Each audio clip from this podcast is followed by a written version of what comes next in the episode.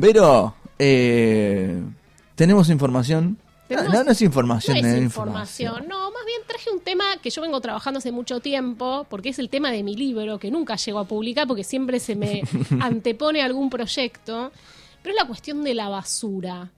No sé qué se les forma a ustedes en la cabeza, yo digo así, les tiro ese título, la, La basura, basura. la basura del mundo, la basura en general. ¿Qué les, qué les pasa? ¿Qué les genera? A mí, a mí lo primero que me, me- me genera es quilombo. O sea, quilombo mental es como. eh, eh, ¿Viste cuando estás entre. Entre lo que querés que pase con eso, lo que querés hacer vos personalmente como persona con eso y, y lo que pasa en el resultado? ¿No? Claro, es y como cierta que- impotencia tal Eh, vez. ¿Viste? Siempre te dices, che, le voy a poner re voluntad, voy a separar las cosas, ¿viste? Orgánica, inorgánica, lo seco, lo no seco. Y al mes decís, tengo la casa invadida, vivo en un, vivo en un monoambiente. Estoy lleno de cartones Claro. y de bolsos de diferente tipo. Y después, no sé si eso tiene un resultado Bueno, directo. Tengo una respuesta también, pero vamos a, a- a ir desarrollando el tema y vamos a tocar ese tema también. Nati, ¿a vos qué te pasa con la basura? Mira, hace muy poco tiempo vimos una peli que la nombramos acá en la radio, nos la había recomendado Sol, que se llama Idiocracy, y eh, lamentablemente me quedó la imagen de esa película que era un planeta, planeta Tierra dentro de 500 años más o Sí. menos, con una sociedad que directamente tenía morros de basura. Eso se me viene, como un futuro tremendo. Sí, sí, sí, tiene que ver, ¿no? Con esas imágenes apocalípticas. Y en el fondo hay algo de verdad también en eso, porque hay como una crisis de metabolismo de la Claro. Tierra en el sentido de que estamos produciendo y tirando más de lo que la Tierra puede absorber, ¿no? Entonces, es uno de los temas más candentes eh, en términos de, ecología, de ambientalismo, de producción, de consumo, de economía. Y yo creo que también, eh, por eso me, atrae tanto, eh, si uno tira de- de- del hilo, del ovillo, empiezan a surgir un montón de cuestiones que uno puede ver a través de la basura. Yo hace cuatro años, ¿se me escucha bien? Ahí, ahí va. Hace cuatro años que me puse a investigar esta cuestión, eh, no por supuesto con dedicación diaria ni full time, porque si no mi libro debería haber salido hace mucho antes. Eh, como digo, se va interrumpiendo, pero nunca dejé de seguir el tema. Hice muchísimas entrevistas, fui a congresos y lo que hice que me resultó muy interesante es mirar tachos de basura. Miro tachos de basura de las casas, del colegio del nene. Uno de mis preferidos es de los locales de comida rápida, ¿no? Ah. Donde ahí, ¿qué me llama la atención? Ponen, no sé si es por reglamentación o, o porque lo quieren hacer, un tacho de basura y un tacho de reciclables. Entonces uno se asoma a esos dos tachos y siempre es lo mismo. Claro. No hay en diferencia entre los dos. Claro, pero ahí yo no, y empiezo por ahí a, a- a- a responder un poquito a, a- a esa cuestión que, que describía Sema de, de- cierta impotencia o cierta incertidumbre o a veces un no saber qué hacer. Porque eh, tenemos por ahí los restos de, la, de nuestra comida rápida y no sabemos bien qué es reciclable y qué no. El vasito ese de cartón, si tiene unas gotitas de coca, ¿se recicla o no, por ejemplo? El cartón que se manchó de mayonesa, por ejemplo. Los vasitos de telgopor, ¿qué sucede con el telgopor? ¿Se recicla, no se recicla? Bueno, les, les tiro el spoiler. El telgopor se puede reciclar. Técnicamente se puede reciclar. Pero las máquinas para hacerlo son tan caras que no suele haber, no suele reciclarse. Entonces, por eso, la etiqueta de reciclable dice que se podría reciclar, pero hay que ver si eso efectivamente sucede. Otra cosa que pasa con el telgopor es que la incidencia del transporte es tan alta que no termina siendo rentable reciclarlo. Imaginen que si necesitamos un camión para transportar telgopor, que es súper liviano, entonces termina siendo carísimo Claro. cada kilo de telgopor llevarlo hasta donde está esa máquina, que aparte es carísima. Claro. Entonces, el telgopor, que por lo general aparte está sucio, los vasitos de café, es un material problemático. A mí lo que me parece que también el tema de la basura no termina de, de- como de cuajar en la sociedad, como que no nos terminamos de hacer cargo, porque como que no vemos, no terminamos de tener claro lo que sucede al final del ciclo, ¿no? Con la basura que hacemos. Vemos el tacho, bueno, hay que tirar la, la basura en el tacho y demás, pero no terminamos de saber qué pasa con la basura que producimos. Claro. Ah, yo tengo una idea que por supuesto no la puedo comprobar, pero si, si hiciéramos una encuesta en Sí. todo el país preguntándole a cada persona qué sucede con la basura que tira, que por ejemplo tenés la bolsita y que la tires, no sé, en la puerta de tu casa Sí. o en el contenedor o donde sea, yo no sé si tienen tan claro cuál es el destino final de esa basura. Totalmente. Entonces, me parece que esto conspira para que no nos hagamos como sociedad y como individuos también cargo del problema. Hay un- una eh, escritora, activista feminista y por los derechos de los animales eh, estadounidense que se llama Carol Adams, que ella acuñó un concepto que me resulta muy interesante, que se llama referente ausente. Ella habla, es muy vegana, esta mujer. Entonces, eh, ella lo que pone como ejemplo es que todo el mundo no es vegano, porque en realidad no tenemos tan claro que nos estamos comiendo un animal muerto, sino una salchicha, una hamburguesa Claro. o un bife. Pero que no está tan claro. Yo no sé si en la Argentina esto sería, viste, cuando uno ve el costillar ahí en... No, no, no, claro, no, est- no sé- no sé si no está claro en Argentina. Claro, no sé si en Argentina no está claro, pero, pero me sirve esto del referente ausente para explicar que no sabe, no, te- no tenemos de tan claro que termina de pasar. Entonces, Claro. Yo hice un esquemita acá que les estaba mostrando a mis compañeros antes de venir, como por ejemplo para explicar los caminos que podría seguir una botellita PET que tengo en mi mano acá, una vez que la tiramos o la descartamos o no la usamos más o terminó, se terminó el contenido de esa botellita PET. Sí, Y son en principio cinco caminos. sí. Si nosotros vivimos, si la tiramos a la basura común, y va en, en el caso de la ciudad de Buenos Aires, la basura la tiramos al contenedor negro, Sí, eso se va al relleno sanitario, ¿no? sí. Eh, si, no es- si, si la ciudad en la que vivimos, hay muchas ciudades en las provincias argentinas que no tienen un relleno sanitario, ahora vamos a explicar bien la diferencia, entonces se tira la basura y eso va al basural, que no es lo mismo que un relleno sanitario, pongo una marca acá y ahora vamos a explicar bien la diferencia. Ajá. Si dejamos la botella tirada en la calle o en un tacho que luego está rebalsado y la botella se cae y se va por una alcantarilla, posiblemente termine en el mar. El famoso plástico en el estómago de los peces llega muchas veces así.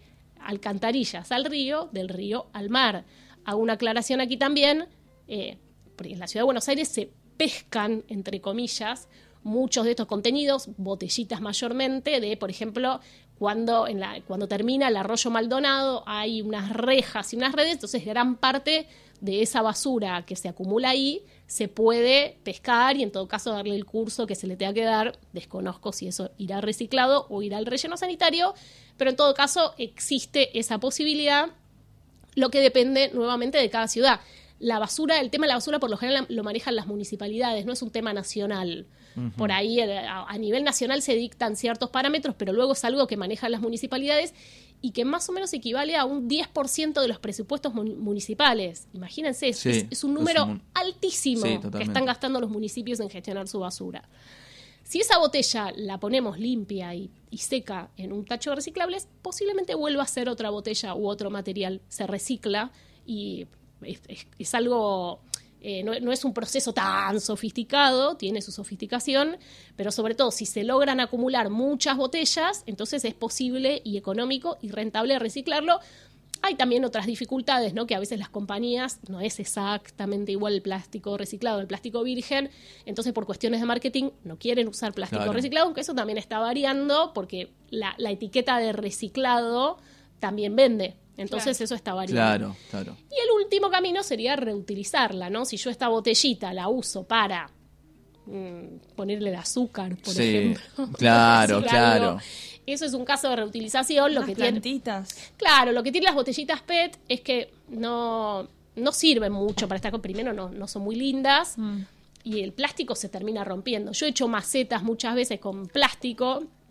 Por ejemplo, los, los potecitos de yogur, de dulce de leche, tampoco se están reciclando, por más que los pongamos limpios y secos. ¿Por qué? Porque pueden tener un restito de metal, vieron de esas tapas metálicas que Sí. se arrancan. Entonces, eh, no los quieren los recicladores, por más que es un plástico reciclable, porque eso puede complicar el proceso. ¿No genera trabajo esto de alguien que limpie lo que no llega 100% limpio?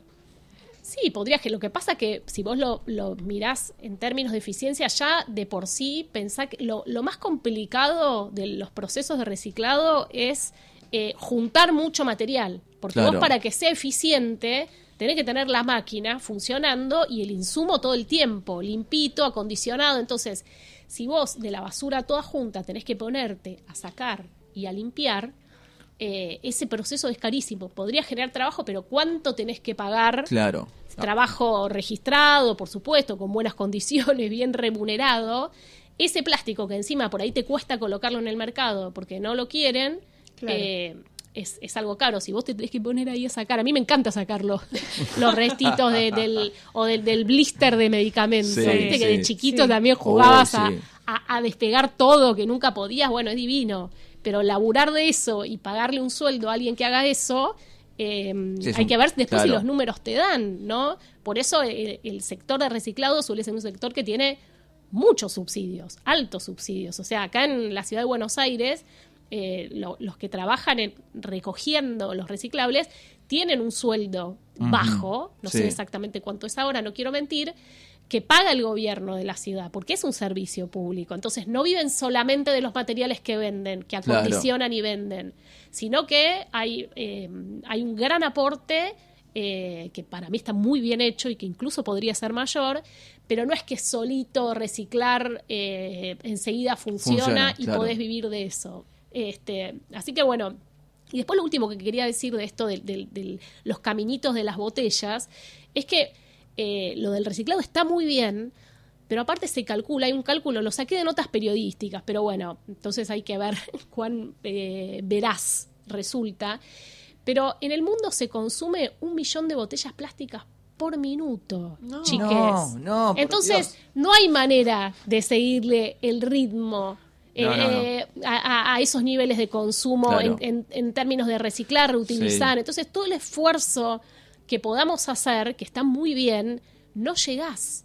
Y acá es otra de las claves. Estamos consumiendo mucho. Estamos consumiendo mucho. Y una vez cuando hablábamos de hace algunas semanas, algunos meses creo ya, del tema del petróleo offshore, que yo decía Sí. petróleo para qué. Por eso a mí me parece que en la basura hay un montón de, de respuestas y pistas para posicionarnos o pensar la gran discusión que hay en este país y en el mundo en términos de eh, producción y ambientalismo, ¿no? Entonces, pongo un ejemplo. Vamos a sacar petróleo de 3.000 metros abajo de la tierra, entrampado en las piedras, que eso básicamente es el fracking. Vamos a tener esa discusión, vamos a poner la tecnología, hacer el gasto, eh, tener un impacto ambiental, porque mayor o menor, y Lo con tenés. todo el cuidado que hagas, ese impacto ambiental lo tenés. ¿Para qué? Para sacar petróleo. Buenísimo. Ese petróleo tiene que ser precioso.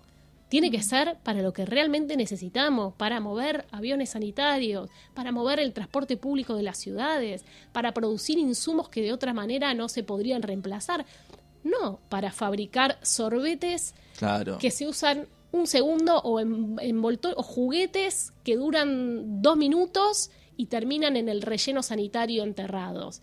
Vamos a eh, eh, cultivar transgénicos, vamos a tener esa discusión, buenísimo. ¿Sirven los transgénicos?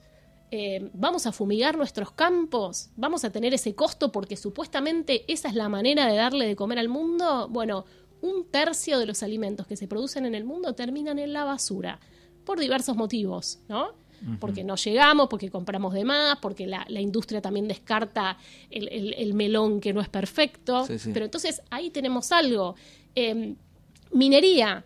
Bueno, minería. Ahora ya no está disponible los minerales como antes que vas, picás y sacás. Entonces tenés que echarle cianuro, tenés que echarle químicos y sacar con cuentagotas esos minerales que son esenciales para la comunicación, para nuestros teléfonos, para nuestras computadoras, para estos micrófonos preciosos. Por supuesto que sí. Pero si el teléfono a los dos años lo vas a tener que descartar, no por culpa nuestra, a veces es por careteada, pero a veces es porque efectivamente no Sí, funciona no funciona, más. claro. Entonces, por eso digo, todo lo que termina en la basura te permite ver esos procesos y entender un poco más, che, ¿qué estamos haciendo Claro. con nuestros recursos, con nuestras cosas? Me quedó algo pendiente, que es explicar la diferencia entre basural Sí. y relleno sanitario, que es clave. Es un- me pongo un poquito técnica acá, pero es importante. Eh, el relleno sanitario, que muchas veces es denostado, no, el SEAM se contamina.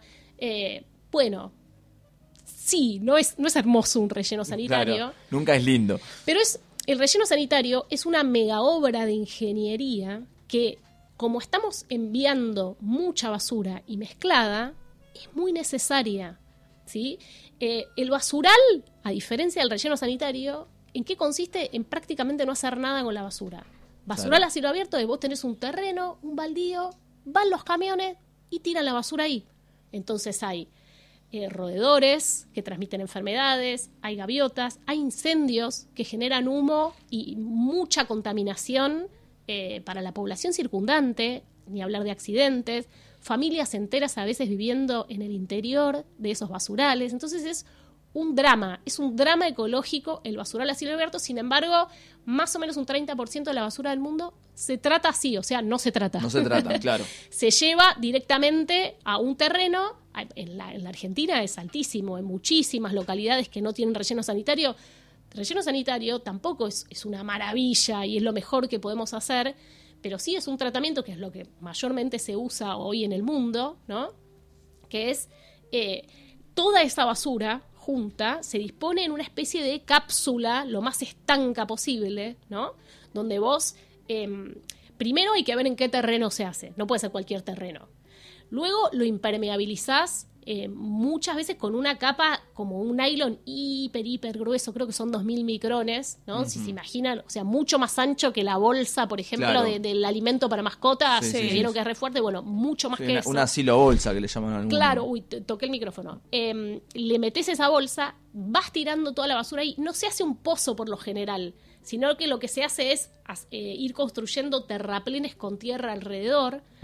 Luego, eh, toda esa basura se compacta, se le, se le en el SEAMSE, por ejemplo, lo, más caro que hay en el SEAMSE de José León Suárez, digo, en esas, en esas tierras donde va la, la mayoría de la, de la basura del área metropolitana de Buenos Aires, lo más caro de todo el proceso es ¿Vieron que la basura, por ejemplo, tenés la bolsa de basura toda junta y tiene líquido en el fondito? Bueno, esos líquidos hermosísimos. Hermosa imagen. Se llaman líquidos lixiviados imaginen la cantidad de líquidos lixiviados que se producen en, kilómetros y kilómetros cuadrados de basura. Toda esa basura se comprime, esos líquidos se chupan y se pasan por filtración, ¿no? Entonces uno va viendo que primero te queda el agua como Fernet, después como un café liviano, después ya como un juguito de paraguas y al final está casi transparente pues se va nanofiltrando.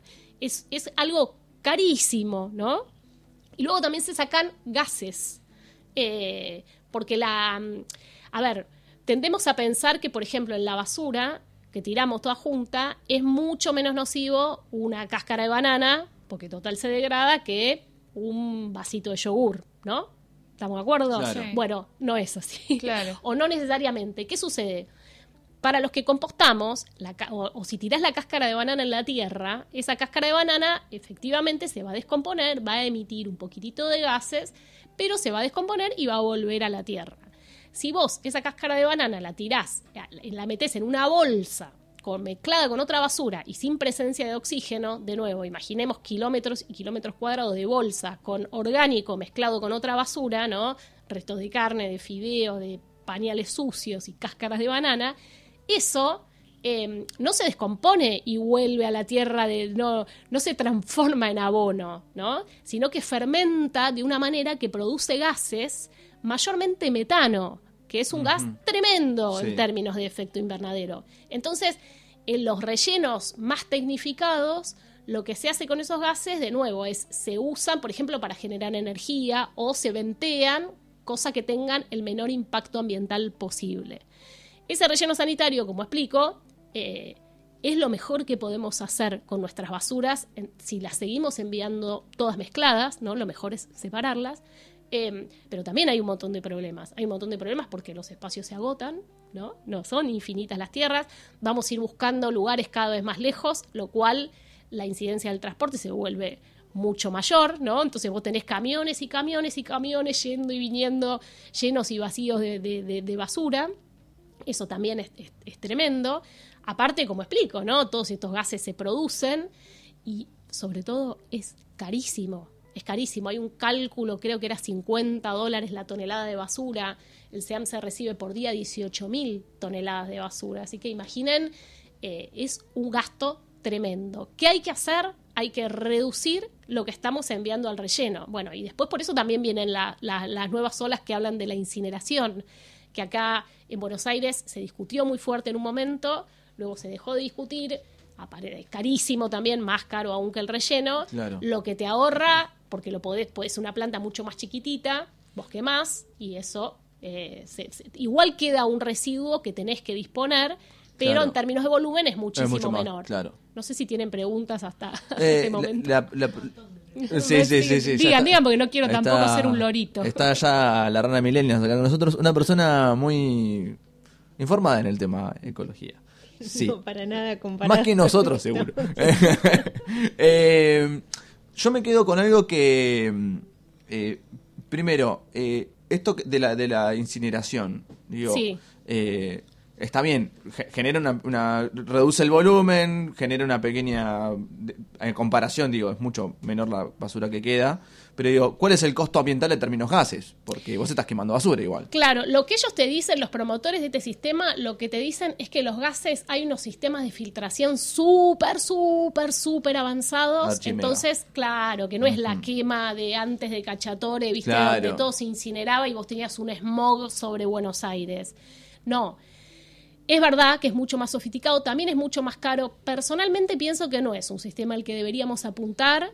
Eh, más allá de este tema de los gases, que no, no, no te puedo decir con certeza si es Sí. mejor o peor o, o- o cuán buenos son esos filtros, a mí me parece que lo que promueve la quema es que sigamos en- en- consumiendo Claro. a unos niveles irracionales y enviando todos los restos juntos porque, ah, ¿sabes qué, papu? Total, se quema todo, de esto no queda nada.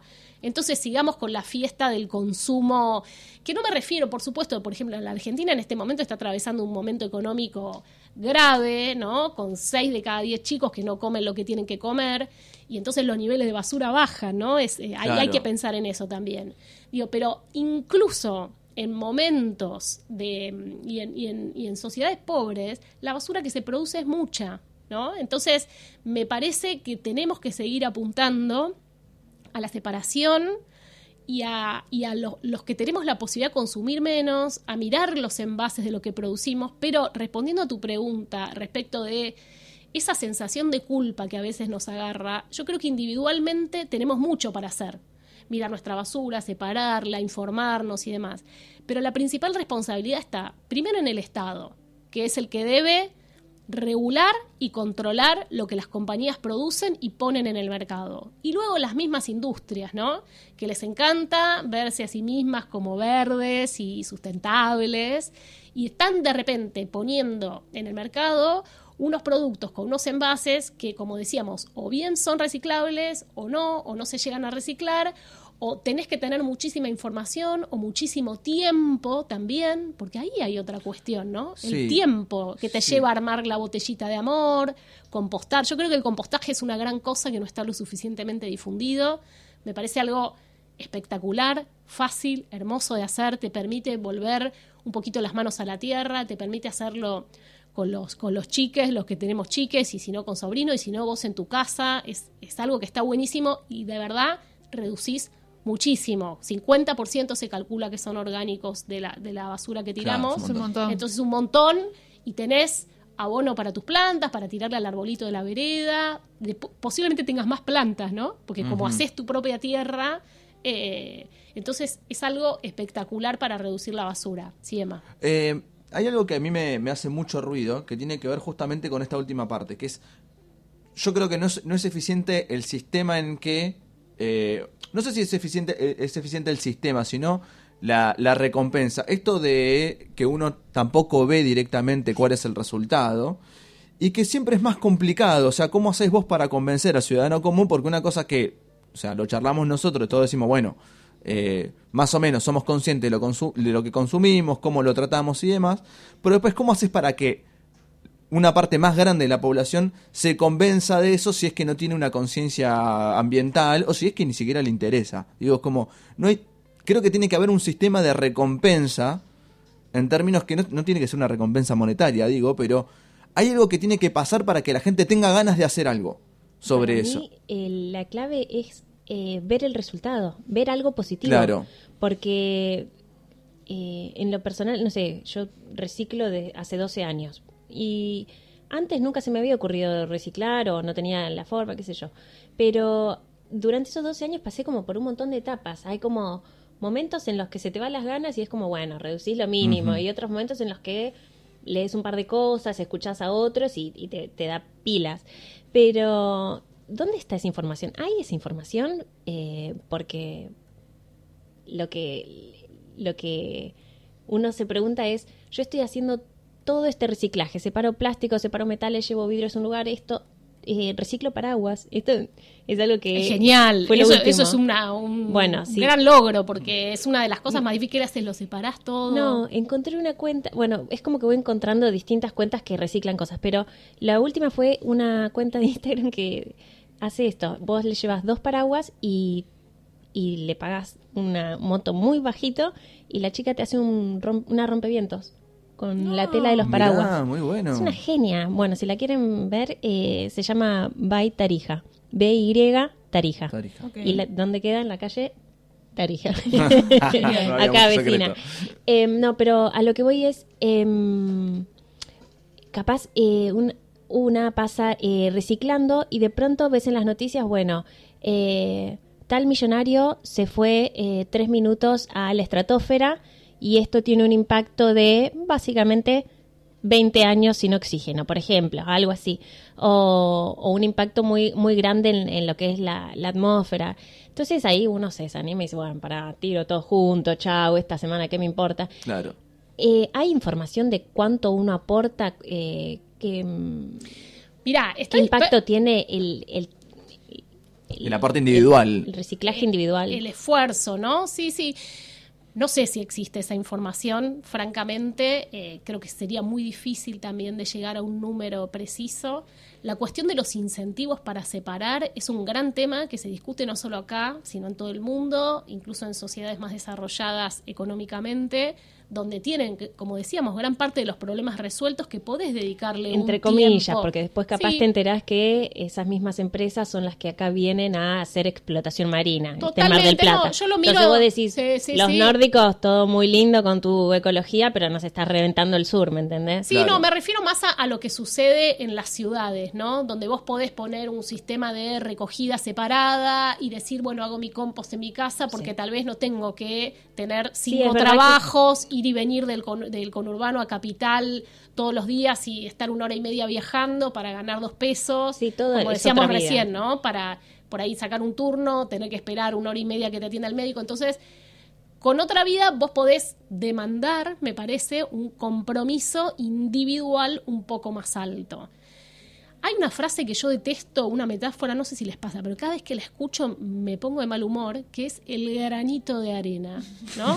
Porque el granito de El arena granito de arena. me lleva a la eso, a, a- a- a la cosa, a la participación individual desconectada del neoliberalismo. Y creo que esto debería, no tengo la respuesta cómo, pero deberíamos pensarlo de una manera también, por supuesto que la contribución individual es importante y lo que vos hagas en tu casa, si compostás o no compostás, si separás o no separás, si decidís comprar esto o comprar lo otro en función del envase que tenga, eh, estás ayudando, la verdad es que sí.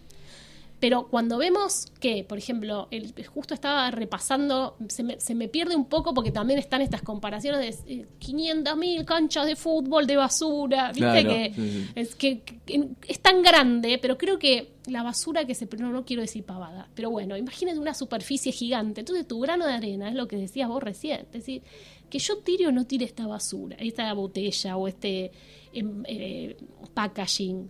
¿Qué cambia? cambia? ¿Qué cambia? Bueno, no lo sé. Mi respuesta es que no lo sé. Pero yo no decía Ah. tan eh, como información en lo individual, pero por ejemplo, eh, bueno, yo esperaba que el censo este año fuera un poquito más eh, incisivo en este tipo de preguntas. Pero por ejemplo, en comparación con el último censo, había tantos habitantes, se generaba tantos kilos de basura. Eh, 2022, somos tantos habitantes, se generan tantos otros kilos de basura.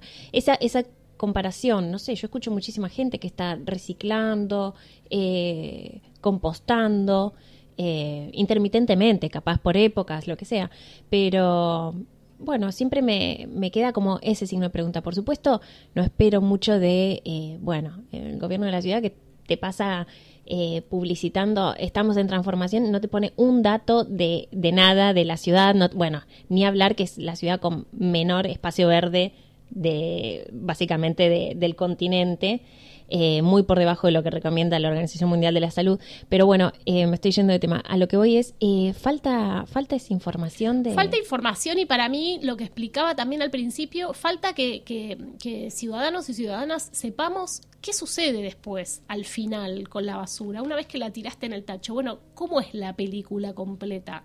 Yo creo que eso, eso es algo que pregunté mucho a los entrevistados y entrevistadas que, que- con los que fui charlando sobre estas cuestiones y decía, ¿qué es lo que más mueve a la gente a empezar a compostar, a empezar a separar, y me decían, ver un relleno sanitario, visitar un basural, porque cuando ahí ves todo junto decís, ah, yo tengo que achicar Claro. lo que, lo que va acá. Claro, Esa claro. es la clave, empezar sí. a mandar menos basura, y bueno, entonces eso creo que es lo que debería hacerse, em- para empezar, ¿no? Imagino que habrá muchas más respuestas. Sí, Llevar a los chicos de, y de excursión a- a- al SEAMSE, que es algo que se hace, ¿no? Tiene un centro de Sí. interpretación. El SEAMSE está buenísimo para ir a visitar.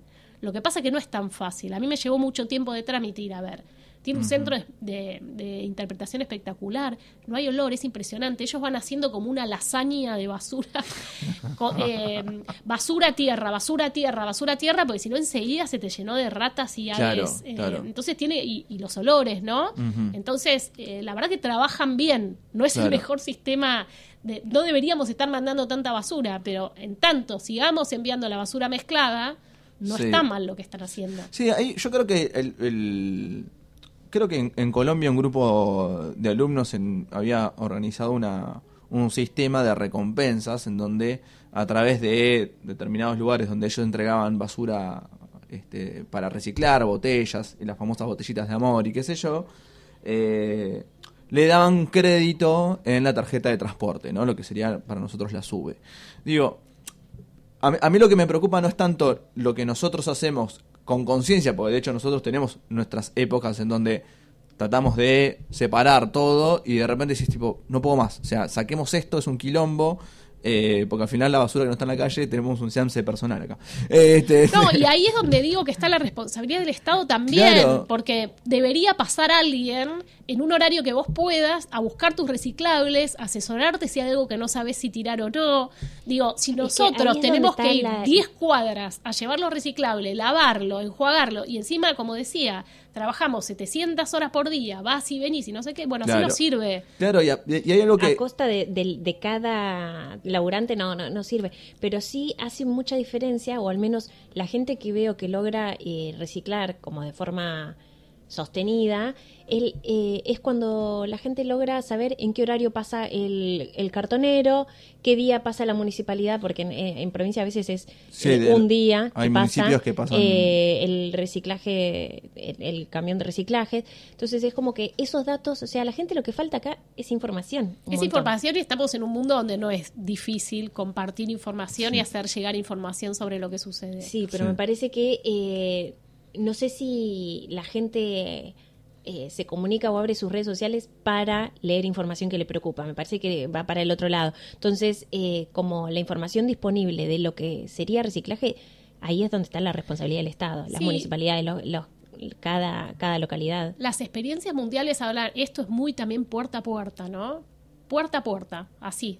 Timbre y Claro. el, el timbreo, pero para charlar de qué estás haciendo con tu basura, qué podrías hacer. Bueno, el tema compostaje tiene un, no me acuerdo el nombre, ay, es como algo, viste, el tiempito que tardás en acostumbrarte a hacer algo, ventana de... Adaptación. Es como, Sí, es como sé. la curva de aprendizaje. Curva de Ah, aprendizaje, está. ahí está, gracias. Em, porque te lleva un tiempo, porque vos de repente tenés ahí una cajita con tierra y lombrices, y hay mosquitas, no hay mosquitas, se me llenó de un honguito, no, no sé qué, me da asco, me no. Bueno, lleva un tiempo.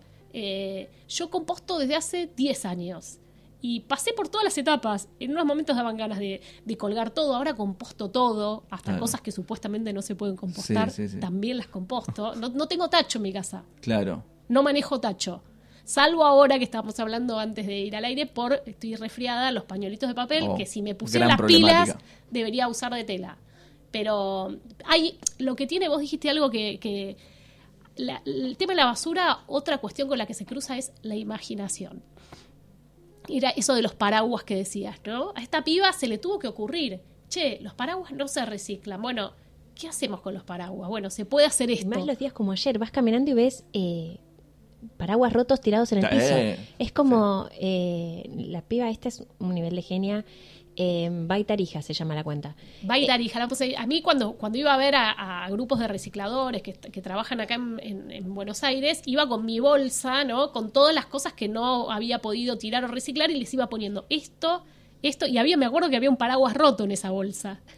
Claro, y me decían, ¿qué bueno, no, esto esto? no, claro, esto no lo recibimos. y después eh, también, no sé, por ejemplo, eh, eh, hablabas vos del consumo.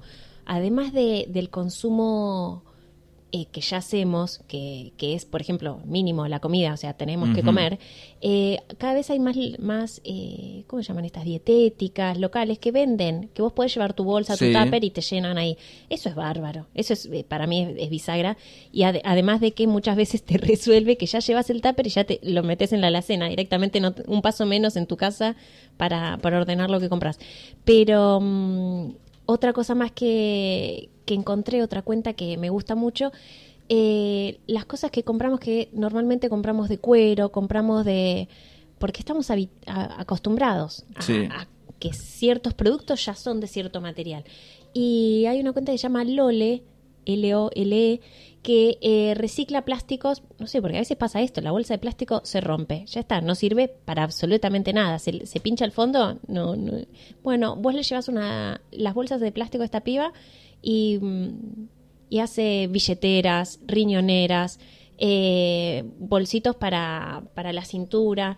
Claro. Bueno, es, eh, es- hay un montón de, además hay, eh, hay cuentas que se dedican como a hacerlo con diseño, lindo. O sea, Claro. es como un nivel de, de, de voluntad y de, Sí. y de pasión por lo que hacen que es Está buenísimo, pero no olvidemos el volumen. Eso está, está bárbaro que se haga, Pero pero, es no, es, no puede ser la solución nunca, porque los volúmenes de plástico que hay eh, no llegás. Ni No. que todos nos pusiéramos Claro. a No, hacer. y además, ¿qué harías con tantas billeteras? O sea, Claro, después exacto. volverías a... eh, bueno, es un poco lo que pasa con estas botellas de amor, Claro. ¿no? Que está en discusión. Trece- tres minutos pasaron de las 12 del mediodía. Vero, muchas gracias. No sé si quedó algo ahí en el tintero para, para Tantas agregar. cosas. Es un tema, pero No, no, no, pero no. hiperamplio. Por favor, que Sí. venga siempre. Es como que... Podemos eh, hacer un- un- una parte 2 de basura porque Por tengo favor. mucha info. Sí. Podemos hablar solo de compost. o que venga gente, o que mande la gente también su mensaje Sí. de eh, compostan, reciclan, por qué compostan, por qué no Sí. compostan, por qué reciclan, por qué no reciclan, qué necesitarían saber. Eh, eso estaría bueno. Vero, eh, te- eh, ¿el libro está en Veremos o No, tenemos... tengo mucho escrito. No, ahora me, me tengo que poner las pilas con lo que dijo Zoe, que ella Sí. dijo orden, limpieza, no sé qué. Yo esa orden, limpieza le agrego ¿Le termi- agregaste el terminar libro? el libro porque tengo mucho hecho, ya está muy avanzado. Bien, Así bien. que es cuestión de sentarme un par de meses y lo saco. Bien. Necesitamos, necesitamos, eso. Totalmente. Eh, seguimos en un ratito, ya está la rana millennial, la escucharon. Así que escuchamos a Sissy Top